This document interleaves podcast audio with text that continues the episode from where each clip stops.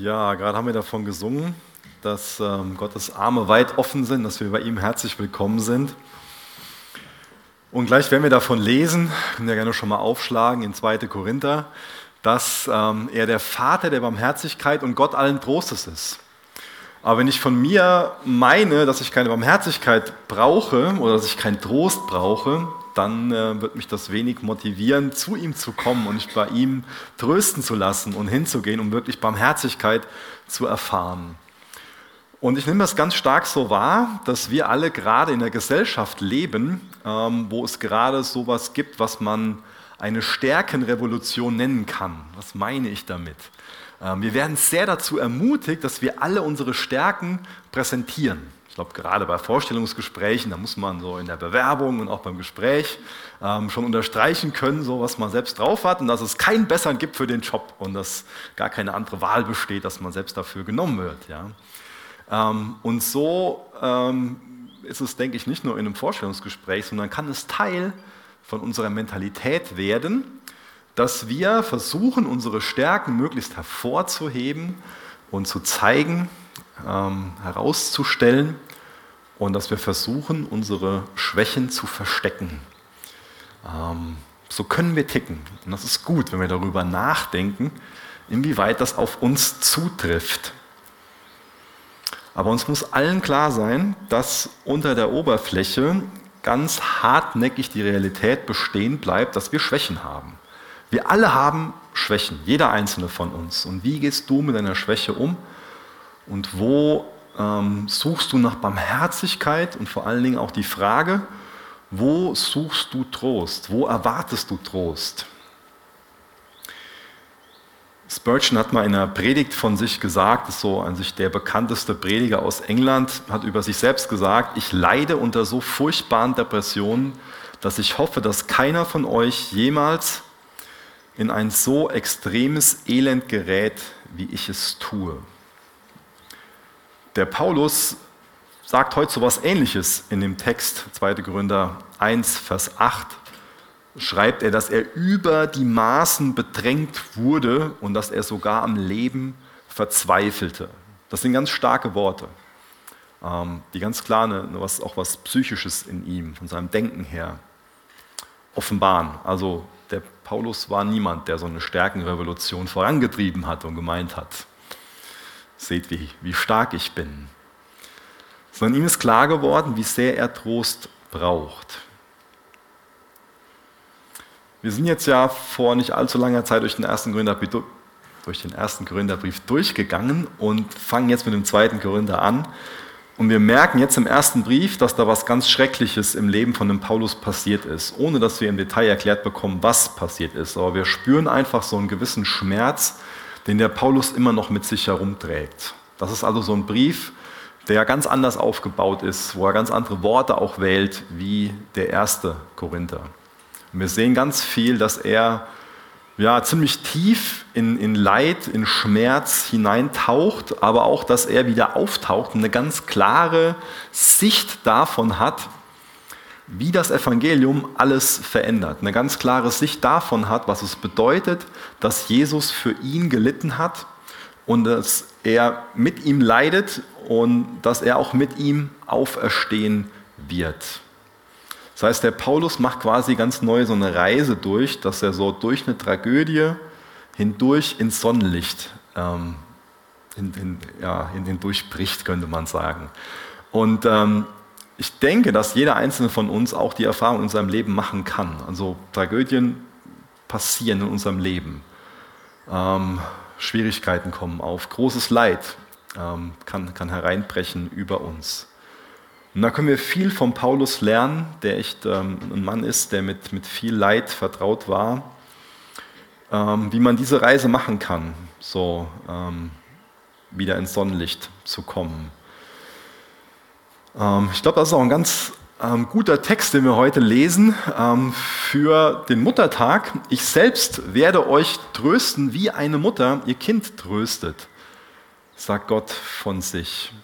Und heute in unserem Text, wenn wir gleich lesen, dass es zentral darum geht, dass er der Gott allen Trostes ist. Ich bete noch mit uns. Jesus, ich bitte dich, dass du heute Morgen kommst, um uns zu dienen. Ich danke dir dafür, dass wir dein Wort haben und ich bitte dich, dass wir heute Morgen echt eine persönliche Begegnung mit dir haben. Danke, dass du so ein Gott bist, dass du Gott allen Trostes bist, dass du der Ursprung von allem Trost bist, dass du auch Vater, dass du Urheber der Barmherzigkeit bist. Und so kommen wir heute Morgen zu dir, um uns von dir trösten zu lassen und um von dir wirklich Barmherzigkeit und Gnade zu empfangen. Amen. Ich lese mal die Briefeinleitung durch, so die ersten zwei Verse aus Gottes Wort, 2. Korinther 1, Vers 1 und Vers 2. Paulus, Apostel Jesu Christi, nach Gottes Plan und Willen und der Bruder Timotheus an die Gemeinde Gottes in Korinth und darüber hinaus an alle in der ganzen Provinz Achaia, die zu Gottes heiligem Volk gehören. Wir wünschen euch Gnade und Frieden von Gott, unserem Vater und von Jesus Christus, unserem Herrn. Also der Paulus hat ja schon über ein paar Jahre so eine ganz enge Beziehung zu der Gemeinde in Korinth und ähm, hat schon ganz, ganz viel Herzblut in sie investiert. Aber es ist hier notwendig, dass er sich wieder als Apostel vorstellt. Denn es gibt unheimlich viele in Korinth, die ihn ablehnen als Apostel, die seine Autorität ablehnen. Und es ist leider so, dass er sie daran erinnern muss, dass er diese Autorität nach Gottes Willen hat, dass, dass Gott ihn eingesetzt hat als Apostel. Es gibt also ganz große Probleme, es gibt große Unstimmigkeiten und Spannungen zwischen dem Paulus und den Korinthern und auch innerhalb der korinthischen Gemeinde. Und trotzdem wünscht er ihnen aus ganzem Herzen Gnade und Frieden. Also Gnade, das steht so für die barmherzigen Gaben Gottes, für die Vergebung, für die Rechtfertigung aus dem Glauben allein, auch für die Befreiung von der Macht der Sünde. Und es steht für das ewige Leben. Und Paulus weiß, diese Gnade, diese Barmherzigkeit, die ist verfügbar durch das Kreuz. Durch das, was Jesus vollbracht hat, durch seine Auferstehung. Und dadurch entsteht Frieden. So Frieden bedeutet nicht nur einfach ungetrübte Umstände, sondern wirklich dieses, dass mit Gott alles im Reinen ist. Das heißt Frieden. Schlüsselwort in diesem Brief ist auf jeden Fall dieses Wort Trost, was in unterschiedlicher Form 29 Mal vorkommt. Und das finde ich stark, dass der Paulus, der in so vielen Prüfungen war, der so viel Leid erfahren hat, dass er trotzdem in der Lage ist, andere zu trösten. Auch uns heute Morgen noch zu trösten durch diese Worte, die er da aufschreibt, die er uns über Gott ins Bewusstsein ruft.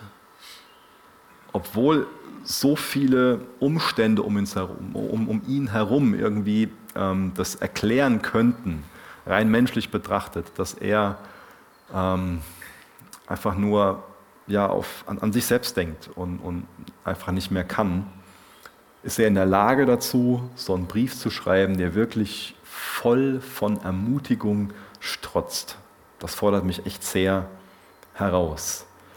Und ich glaube, er ist dazu in der Lage, aufgrund von, von drei Punkten, die in dem Text vorkommen. Das erste ist so die erste Erinnerung, erinnere dich daran, wer Gott ist. Lese ich Vers 3. Gepriesen sei der Gott, der Vater unseres Herrn Jesus Christus, denn er ist ein Vater, der sich erbarmt oder auch Vater der Barmherzigkeit und ein Gott, der auf jede erdenkliche Weise tröstet und ermutigt. Elberfelder übersetzt und der Gott allen Trostes. Der Paulus ähm, kennt den Trost Gottes aus erster Hand und war in unzähligen Schwierigkeiten. Er wusste oft nicht, ob er den nächsten Tag noch leben wird weil er so angefeindet wurde, weil er so mächtige Feinde hatte, weil es so viele Feinde gab, ähm, war er einfach oft sehr, sehr herausgefordert. Auch ähm, körperlich und auf ganz vielen verschiedenen Ebenen hat er unheimlich viel Leid erfahren. Und doch fängt er hier jetzt mit so einer sogenannten Doxologie, also mit einem Lobpreis an. Trotzdem lobt er Gott in diesen Umständen. Es war sicherlich nicht so, dass er über seine Umstände singen konnte, aber er konnte über den Gott singen, der über diesen Umständen steht, der größer ist als diese Umstände, in denen er gerade ist. Und so ist uns Paulus ein Vorbild darin, dass er es echt gelernt hat, dass Lob ein ganz, ganz wichtiger Faktor in Bezug auf Entmutigung ist. Deswegen, wenn du entmutigt bist, wenn du ziemlich down bist, dann versuch dich an Dinge zu erinnern in deinem Leben, wo du für dankbar bist, wo du für loben kannst.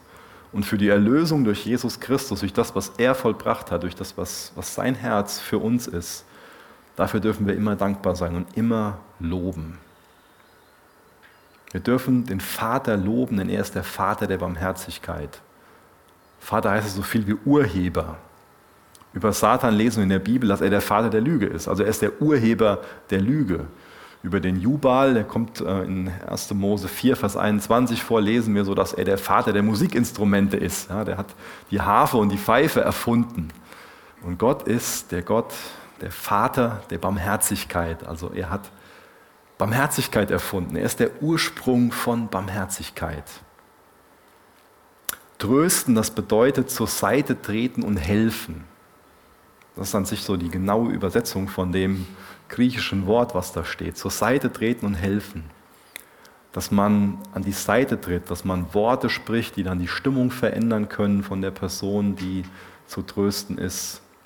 Dass die Person neuen Mut bekommt, neue Hoffnung, auch eine neue Richtung, gute Einsichten und dass dadurch auch die Art und Weise verändert wird, wie die Person so den nächsten Tag oder einfach den nächsten Moment angehen kann. Also Trost holt Menschen dort ab, wo sie sind und bringt sie an einen Punkt, wo sie einfach ja, stark genug sind, so eine neue Hoffnung haben, neue Möglichkeiten sehen, neuen Weg sehen. Also geht es bei Trost nicht nur so um beruhigende Sympathie, ähm, ich mache das schon mal so bei meinen Kindern, dass das vielleicht nur beruhigende Sympathie ist. Da hat sich eins Knie aufgeschlagen und dann wird kurz der, der Kopf getätschelt und dann wird abgelenkt davon. Danach ist wieder alles gut. Ja? Ähm, aber bei dem Trost, den wir von Gott empfangen, geht es nicht nur um eine Ablenkung von einem Problem, sondern dass wir echt Kraft und Mut, eine neue Perspektive bekommen, dass wir uns Prüfungen stellen können. Nicht nur so eine beruhigende Sympathie, weit mehr. Was ich auch ganz wichtig finde, ist, ähm, dass wir in Gottes Wort finden, wir haben es gerade von dem Vater gelesen, dass er Tröster ist, also dass er Paraklet ist. Von dem Heiligen Geist lesen wir das auch in Johannes 14, dass er unser Tröster ist, unser Paraklet. Und das Gleiche lesen wir auch von Jesus als Sohn Gottes, dass er unser Tröster ist. In Hebräer 2, Vers 18. Das finde ich wichtig, dass wir wissen, Gott ist in jedem Aspekt von seinem Wesen wirklich voll von Trost, von Kraft und von Hilfsbereitschaft. Unterstellst du das Gott? Also entspricht das, was ich gerade beschreibe, wirklich so deinem Gottesbild, dass du wirklich tief im Herzen die Gewissheit, die Hoffnung, die Zuversicht hast, Gott ist mein Tröster.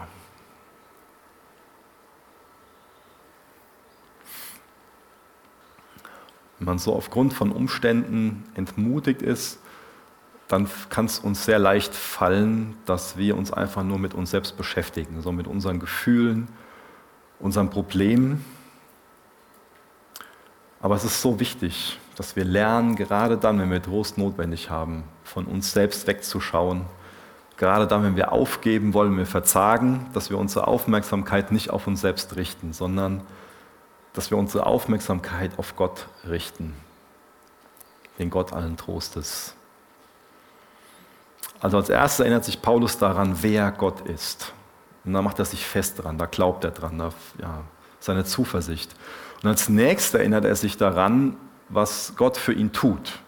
Also für dich, erinnere dich daran, was Gott für dich tut. Ich lese Vers 4a und lese dann in Vers 8 bis 11 weiter. In allen unseren Nöten kommt er uns mit Trost und Ermutigung zur Hilfe. Vers 8.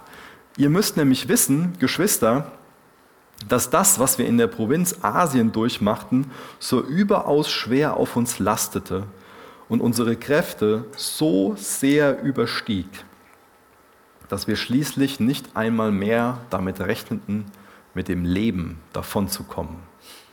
Wir kamen uns vor, als wäre das Todesurteil über uns gesprochen worden.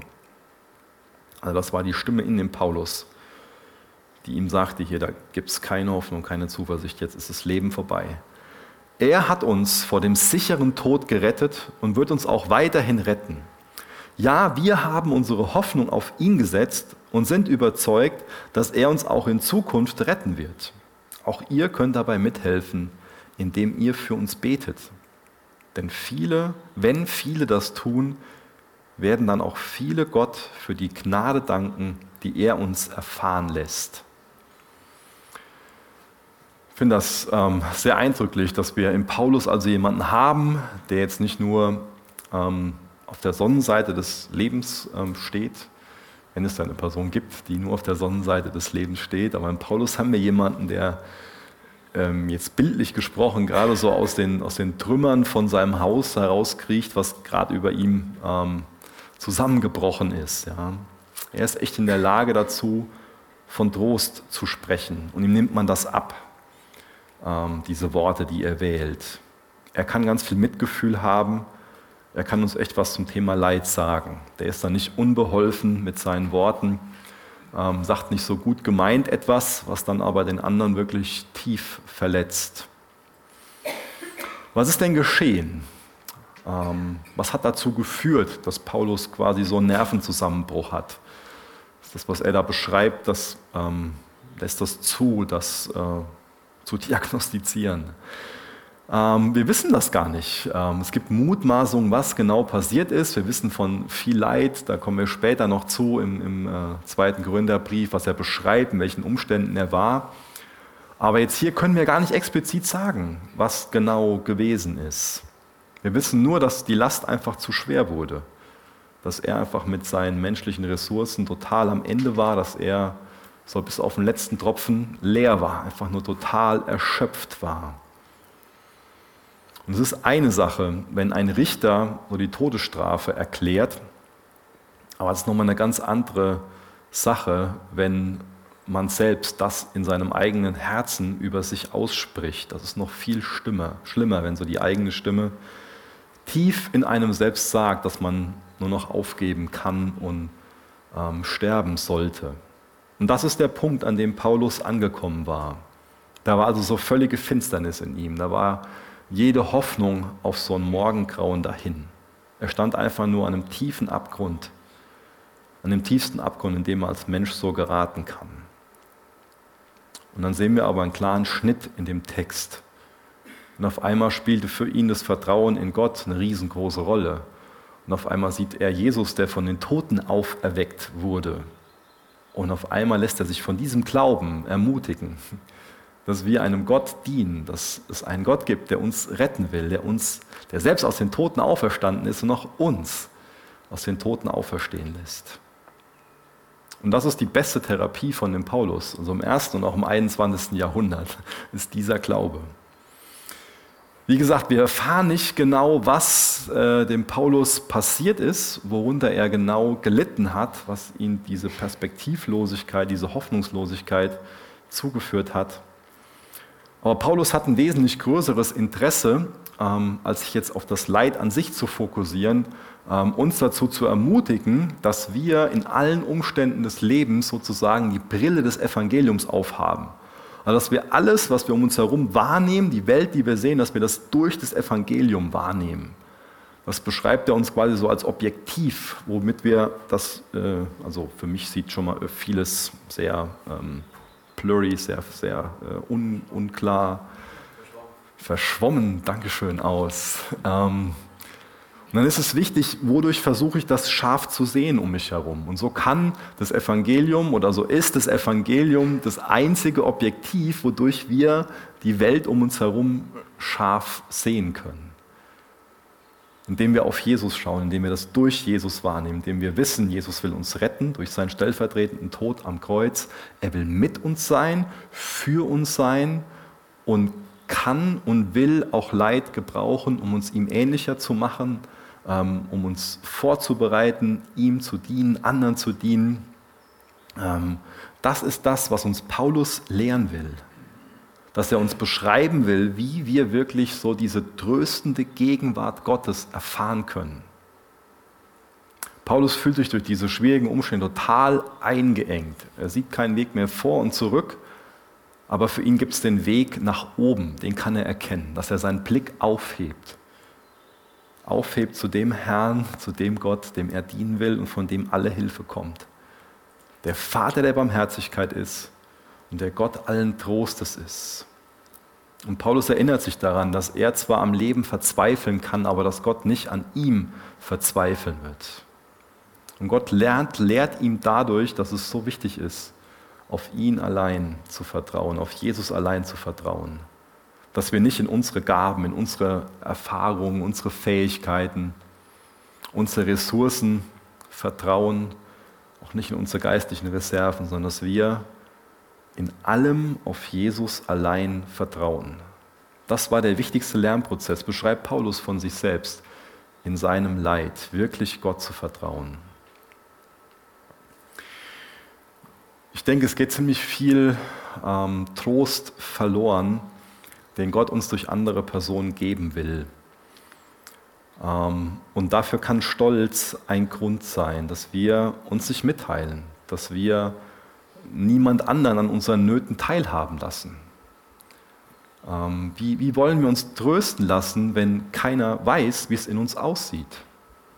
Wie willst du von deinem Ehepartner oder von einem, von einem Freund, von, von anderen erwarten, dass sie dich trösten, wenn sie gar nicht wissen, was in deinem Herz, was in deinen Gedanken los ist?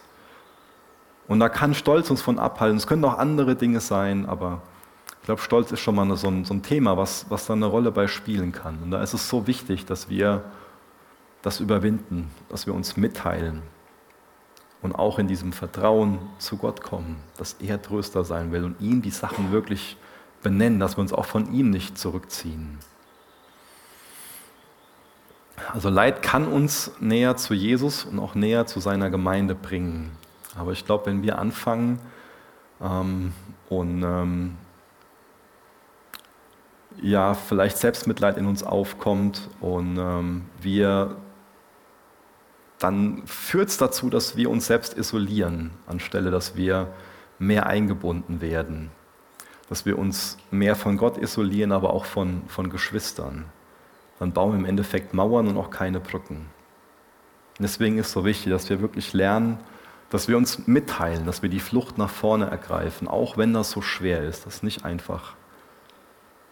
Aber Gott will uns trösten und will auch Geschwister dazu gebrauchen, damit wir getröstet werden, Trost bekommen, den wir so nötig haben.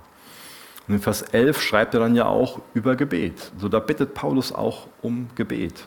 Und das ist wichtig, dass wir das lernen, um Gebet zu bitten. Auch in Jakobus 5 ähm, lesen wir davon, dass auch gerade da bei, bei Krankheiten, dass ähm, wir die Ältesten bitten sollen, damit sie über uns beten. Aber es steht ganz klar, dass dass die Bitte von dem ausgeht, der das Gebet will. Und so wollen wir auch hier in der Gemeinde damit umgehen, dass wir füreinander, dass wir aufeinander Acht haben, ja. Aber dass wir uns auch daran erinnern, es geht darum, dass wir auch den anderen bitten sollen, dass wir uns mitteilen sollen. Und dann, und dann können wir aufeinander zugehen. Und dann kann dieser Trost und diese Barmherzigkeit ähm, auch, auch fließen. Ganz wichtig. Es war es in der ähm, antiken Welt so, dass Krankheit und Leid meist als ein Zeichen des göttlichen Missfallens angesehen wurden. Also wenn jetzt jemand ähm, irgendwas gelitten hat, krank war, dann wurde oft gefragt, so, ja, was hat der denn Schlimmes getan? So, ja? Der muss ja Gott mit irgendwas verändert haben, dass das und das in seinem Leben ist. Und das ist bestimmt kein gutes Denken. Ähm, sicherlich ähm, kann es so sein, dass wir durch unser eigenes Verhalten irgendwie krank werden. Das ist, das ist möglich. Aber was ganz wichtig ist, dass wir über Leid verstehen, dass ähm, das nicht einfach zu verstehen ist.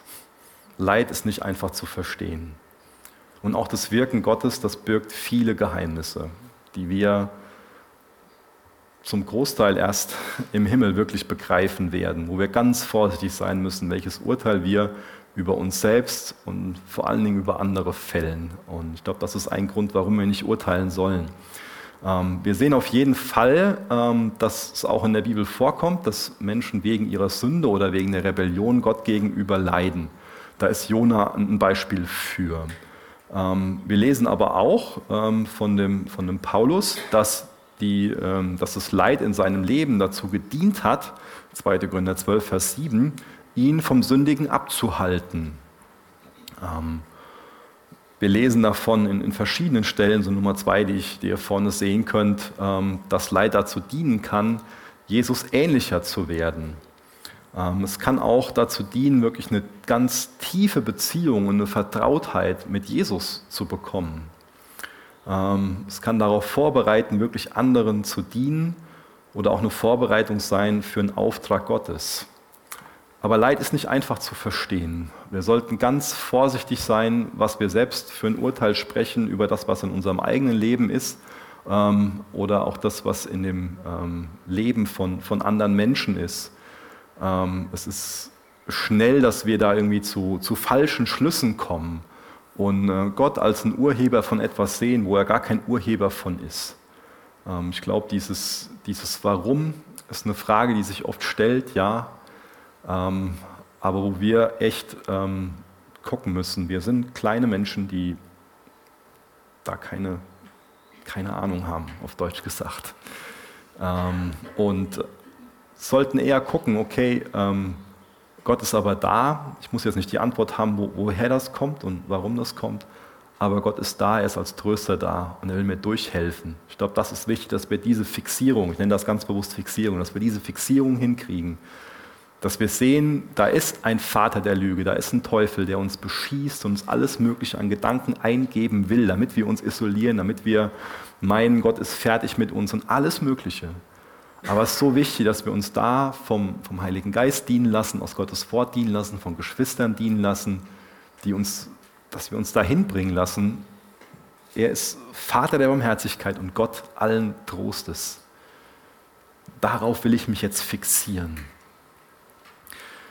Deswegen Leid kann zu einigem dienen, aber der Paulus verherrlicht niemals das Leid an sich. Also es wird nirgendwo in der Bibel beschrieben, dass ähm, wir das irgendwie anstreben äh, oder erstreben sollen. Das macht Paulus auch nicht.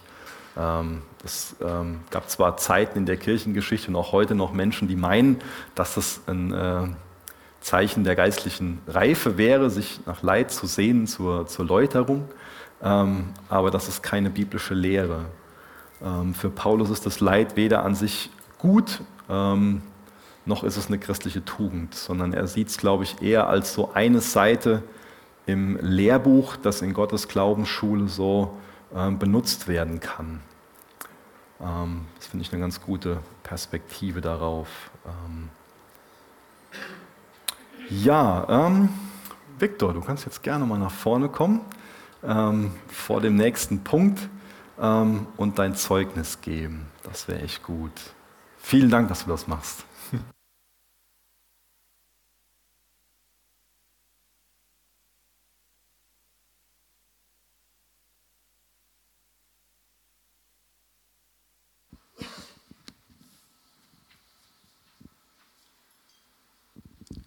Ja, hallo.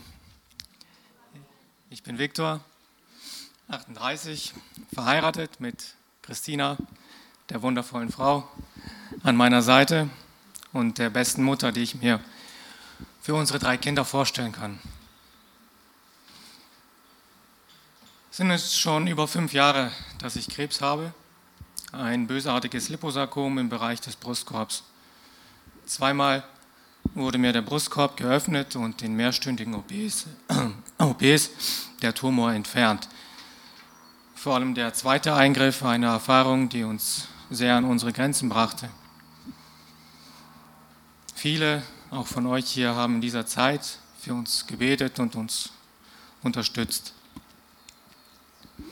Ich kam wieder auf die Beine, kämpfte mich zurück ins Leben, in den Beruf, Haus bauen, Familie.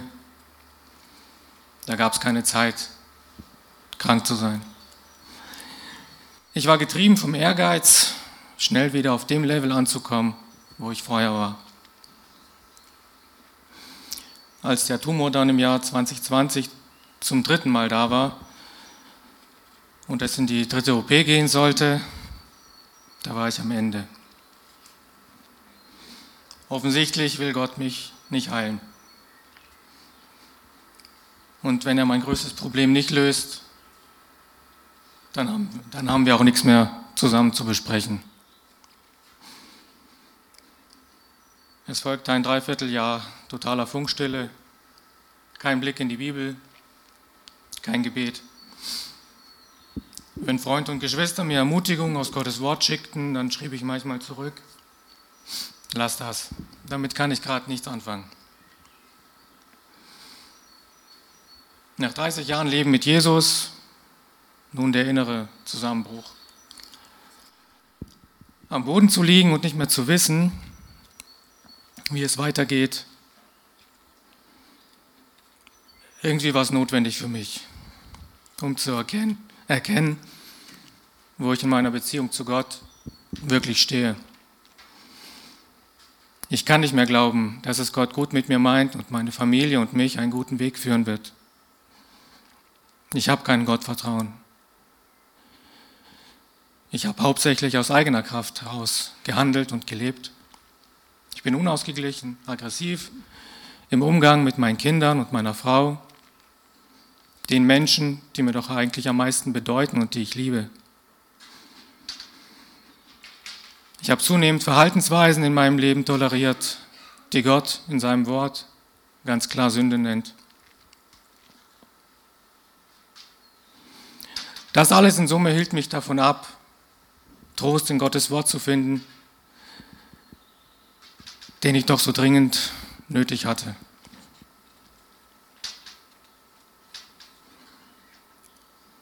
Ich habe nichts dazu beigetragen.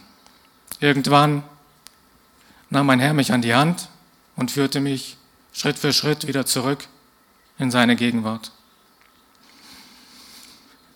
Es hat lange gedauert, aber ich zerbrach in meiner Unfähigkeit. Schonungslos ehrlich bekannte ich vor anderen meine Schuld, einige gute Impulse und wertvolle Beziehungen mit mutmachenden ehrlichen Gesprächen haben mir weitergeholfen. Ich habe gelernt, wie überlebensnotwendig eine regelmäßige, intensive Zeit in Gottes Wort und das tägliche Gebet für mich sind. Es kam eine Freude in mein Herz zurück über die Tatsache, dass ich errettet bin. Der Krebs ist nicht mein größtes Problem, sondern Sünde und die damit einhergehende Trennung von Gott. Jesus hat dieses Problem gelöst. Mir kann nichts mehr passieren. Ich habe ewiges Leben.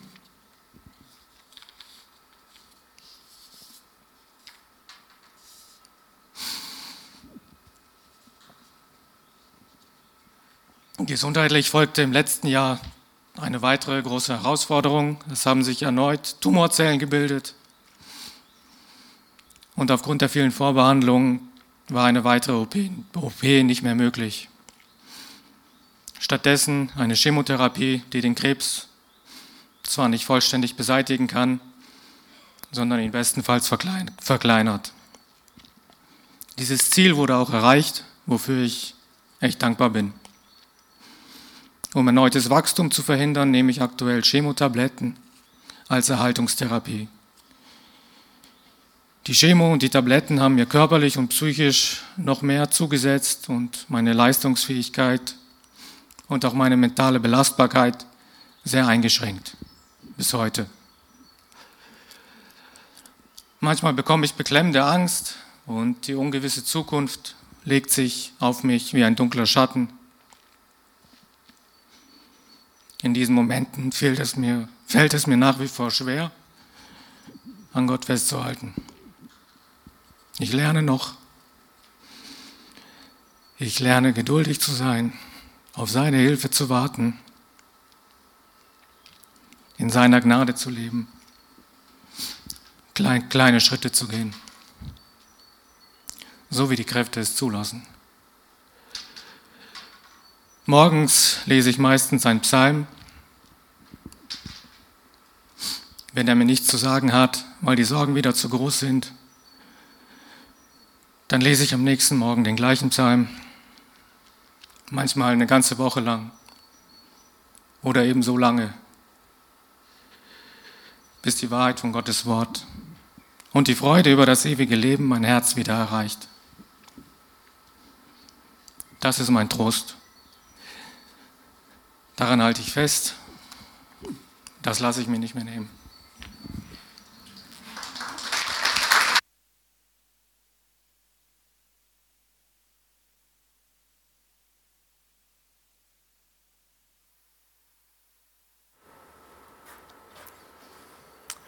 Als nächstes erinnert sich der Paulus daran, was Gott in ihm und auch durch ihn tun will. Ich lese Vers 4b äh, bis Vers 7. Deshalb können wir dann auch anderen Mut machen, wie wir es gerade erlebt haben, die sich ebenfalls in irgendeiner Not befinden. Wir geben ihnen den Trost und die Ermutigung weiter, die wir selbst von Gott bekommen. Genau so nämlich, wie wir in ganz besonderem Maß an den Leiden von Christus teilhaben, erleben wir durch Christus auch Trost und Ermutigung in ganz besonderem Maß. Wenn wir also Nöte durchmachen, geschieht das, damit ihr die mutmachende und rettende Kraft Gottes erlebt. Und wenn wir getröstet und ermutigt werden, bedeutet das auch für euch Trost und Ermutigung. Das hilft euch standhaft, die gleichen Leiden zu ertragen wie wir.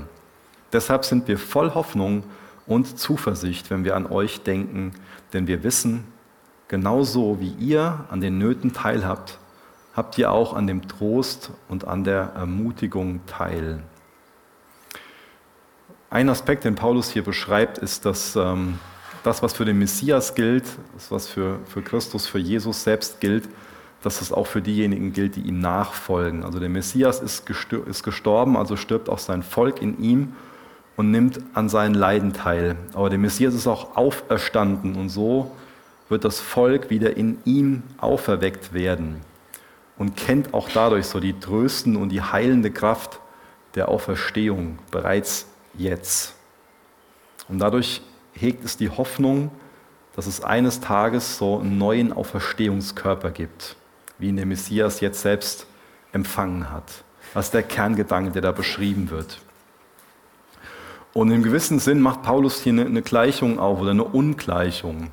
Was Paulus macht, ist, dass er beschreibt, dass das Maß der Trost oder das, ähm, das sein Maß, in dem er Leid erlebt hat, dass das immer durch das äh, Maß von dem Trost, den er von Gott bekommen hat, aufgewogen wurde und dass es noch dazu gedient hat, das war dann der, der Mehrwert, dass auch andere dadurch getröstet werden. Ähm, das ist das Zeugnis, was, was der Paulus uns hier mitgibt. Und das sollte auch uns trösten, ähm, dass egal in welchen Umständen wir sind, Gottes Trost ist in dem Maß da, wie wir seinen Trost brauchen. Und es kann noch on top dazu dienen, dass Gott was durch uns tut und andere dadurch getröstet werden. Aber wenn wir verbittert werden, wenn wir vor allen Dingen auch kritisch gegenüber Gott werden, wenn wir anfangen zu rebellieren, dann werden auch die Prüfungen, in denen wir sind, gegen uns arbeiten und nicht für uns arbeiten.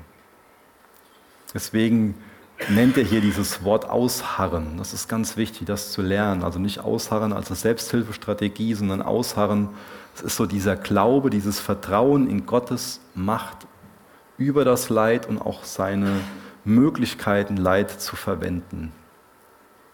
Paulus beschreibt das von sich, dass Gott erstmal in ihm wirken musste, bevor er durch ihn wirken konnte. Ich glaube, wir können schnell darin sein, zu sagen, ja Herr, gebrauche mich. Aber wir dürfen dabei nicht vergessen, erst muss Gott in uns wirken, damit er durch uns wirken kann. Und für Paulus war es das Kostbarste, dass er auch so tiefer in dem ganzen Leid drinne war.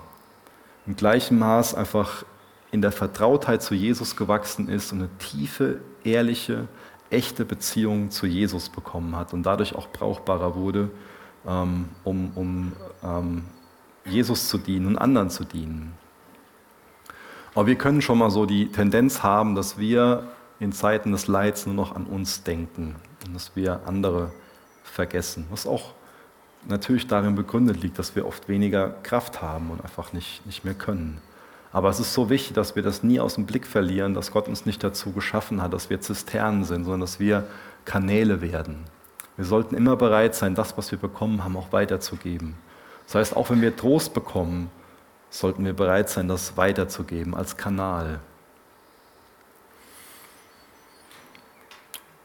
In Apostel 4, Vers 36 wird der Barnabas erwähnt, der hat den Beinamen Barnabas bekommen, das bedeutet Sohn der Ermutigung. Und das wünsche ich mir, dass wir darum beten, dass wir selbst diesen Beinamen bekommen, dass wir zu solchen Ermutigern werden. Das brauchen wir, das braucht Gemeinde Gottes und das braucht diese Welt, dass wir in der Ermutigung wirklich wachsen. Was uns Paulus also beschreibt, ist, was, wo, wo er uns zu anleitet, ist, dass wir lernen aufzuschauen, zu Jesus, dass wir wirklich daran denken, wer Gott ist, dass er der Vater unseres Herrn Jesus Christus ist, dass er der Vater der Barmherzigkeit ist und dass er der Gott allen Trostes ist, dass er uns daran erinnert, daran zu denken, was Gott für dich tut, dass er in der Lage ist, in unsere Schwäche zu treten und da kraftvoll zu sein, dass er in der Lage ist, die Prüfungen zu meistern, in denen wir sind und dass er sie zu unserem Besten und auch zu seiner Ehre gebrauchen kann. Und dass wir auch daran denken, was Gott in uns und durch uns tun will. Jesus ist da, um Trost zu spenden, wenn wir ihn wirklich annehmen wollen. Lass uns doch noch ähm, zusammen beten zum Abschluss. Jesus, wir wünschen uns so sehr, dass du uns ähm, ja, dazu erwächst, äh, geistliche Reife schenkst, dass wir zu Barnabassen werden, zu Töchtern und Söhnen der Ermutigung. Ähm, bitte ich, dass es eine Stärke wird, die wir entwickeln durch, durch dich, Herr. Lass uns darin wachsen. Jesus, siehst jeden Einzelnen, der heute Morgen hier ist. Du kennst die Umstände, in denen wir sind und du siehst den Trost, den wir brauchen. Ob das heute ist oder nächste Woche oder in einem Jahr, du allein bist Gott. Ich bitte dich, dass du uns dabei hilfst, dass wir uns ehrlich aufmachen,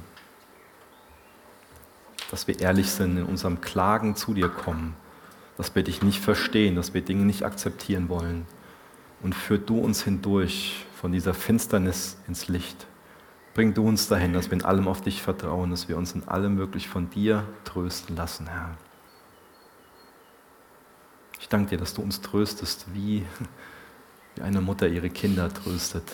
Danke, dass wir uns dir so anvertrauen dürfen. Und Jesus, wir wollen heute Morgen auch als Gemeinde ähm, dir Dank sagen für unsere Mütter. Wir wollen dich bitten, dass du sie segnest, Herr. Wir wollen dich bitten, dass du ihnen Kraft gibst, Liebe schenkst, Herr. Bei dem, wie sie mit ihren Kindern umgehen, auch ihren geistlichen Kindern, schenk du Gnade, Herr. Jesus, du weißt, was du gerne tun willst in unseren Herzen. Wir geben dir die Lobpreiszeit und bitten dich, dass du uns begegnest und das tust, was du gerne tun willst. Lass du deinen Willen geschehen. Hilf du uns dabei, hindurchzudringen, hindurchzubrechen zu dir, dass wir wieder das Licht, die Sonne sehen. Ich danke dir, dass du wie die Sonne bist, die uns heute Morgen anstrahlen will, Herr. Danke, dass du uns in deine Gegenwart ziehen willst. Danke, dass du uns kennst und uns trotzdem liebst, Herr. Amen.